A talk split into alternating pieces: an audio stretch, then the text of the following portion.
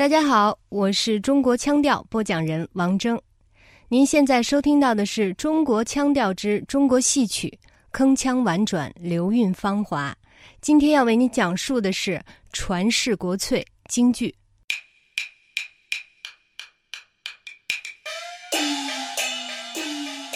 京剧与国画、中医一起并称为三大国粹，它的名号早已享誉中外。两百多年来，令无数人为他着迷。这一封啊是信来得巧，天中皇忠臣功劳，站立在营门高声叫，大小二郎听更了，头痛。说起京剧艺术的代表人物，不得不提的就是梅兰芳。他的出现开创了生旦并重的新局面。自此，老生不再独步天下，旦角儿也成为了京剧舞台最重要的行当之一。那时，梅兰芳、余叔岩、杨小楼被称为三大贤，也是历史上京剧发展最为鼎盛的时期。在梅兰芳出现之后，京剧界才开始有了流派一说。而流派对于京剧发展的意义何在呢？著名京剧演员王佩瑜这样说道。京剧是由若干个行当和若干个流派组成的，如果没有行当，就没有生旦净丑啊，就没有角色；那么没有流派，就没有这个艺术的个性。流派也就是京剧艺术的个性，体现在京剧演员表演和演唱的细节之中。那么以梅派为例，它的特点是什么呢？来听听著名京剧演员梅派传人胡文阁的体会。我觉得梅兰芳大师的戏吧。他伟大就伟大的在动的平淡中见真功，他不像别的派别都有很明显的特点，而梅派是没有特点的，极度的没有特点的，他永远东西都是横平竖直，中庸之道，这是梅梅派艺术的一个宗旨。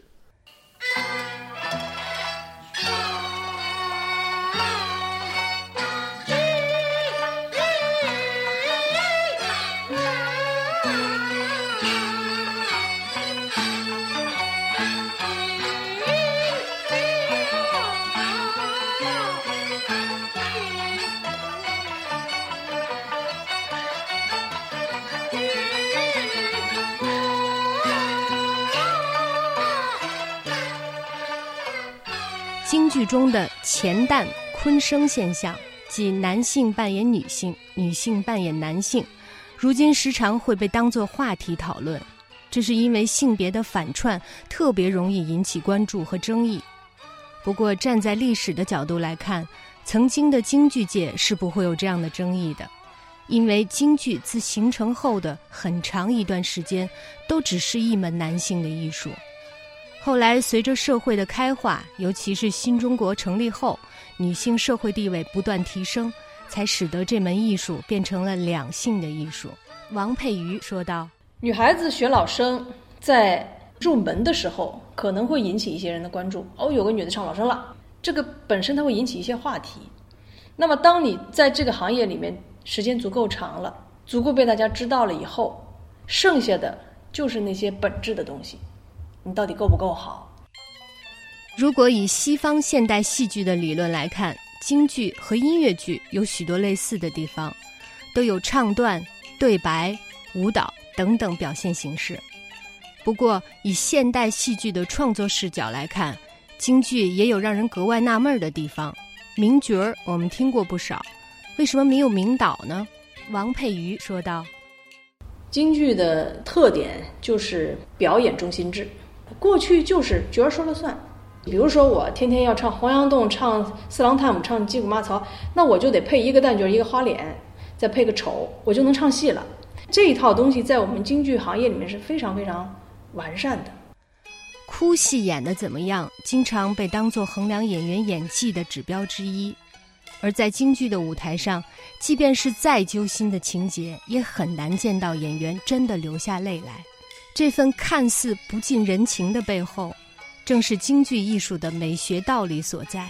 王佩瑜说道：“歌舞是京剧表演最主要的主体，歌唱和舞蹈本身是没有情绪的，它是技术。我觉得京剧的在艺术上的呈现，特别特别的能符合我们中国人在情感上的一种表达，在思想或者在哲学层面的一个表达，就是克制和圆融。传统艺术虽种类繁多，在当今时代却都面临一个相似的问题：传承与发展。正如这首早在一九九四年就发表的歌曲《说唱脸谱》里唱到的。说实话，京剧脸谱本来确实挺好看，可唱的说的全是方言，怎么听也不懂，慢慢腾腾，咿咿呀呀哼上老半天。乐队伴奏一听，光是锣鼓家伙跟上时代，跟上潮流，吸引当代小青年？发展之道离不开创新。身为国粹的京剧，即便有太多传统的规则和观念加深。也一直不放弃探索与时代产生新鲜反应的可能性，例如现代京剧《沙家浜》就展现了京剧同交响结合的可能性。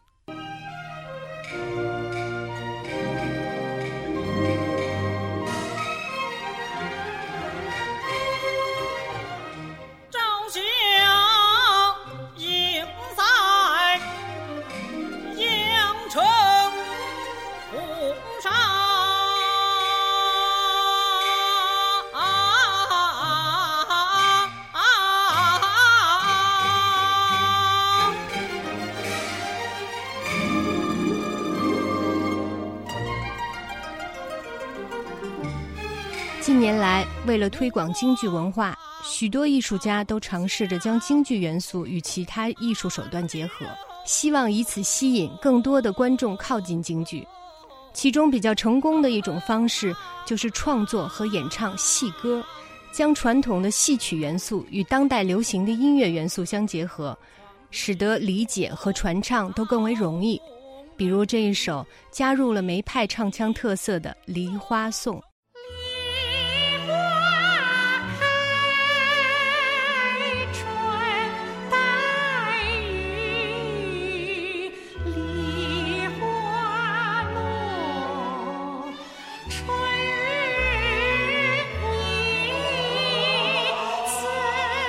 除了艺术手段的丰富之外，对于艺术传承的关注也很重要。例如，京剧进校园等活动，不单单向孩子们提供艺术享受，更重要的是，它有着中华民族文化血脉传承的功能，潜移默化地传递民族文化自信。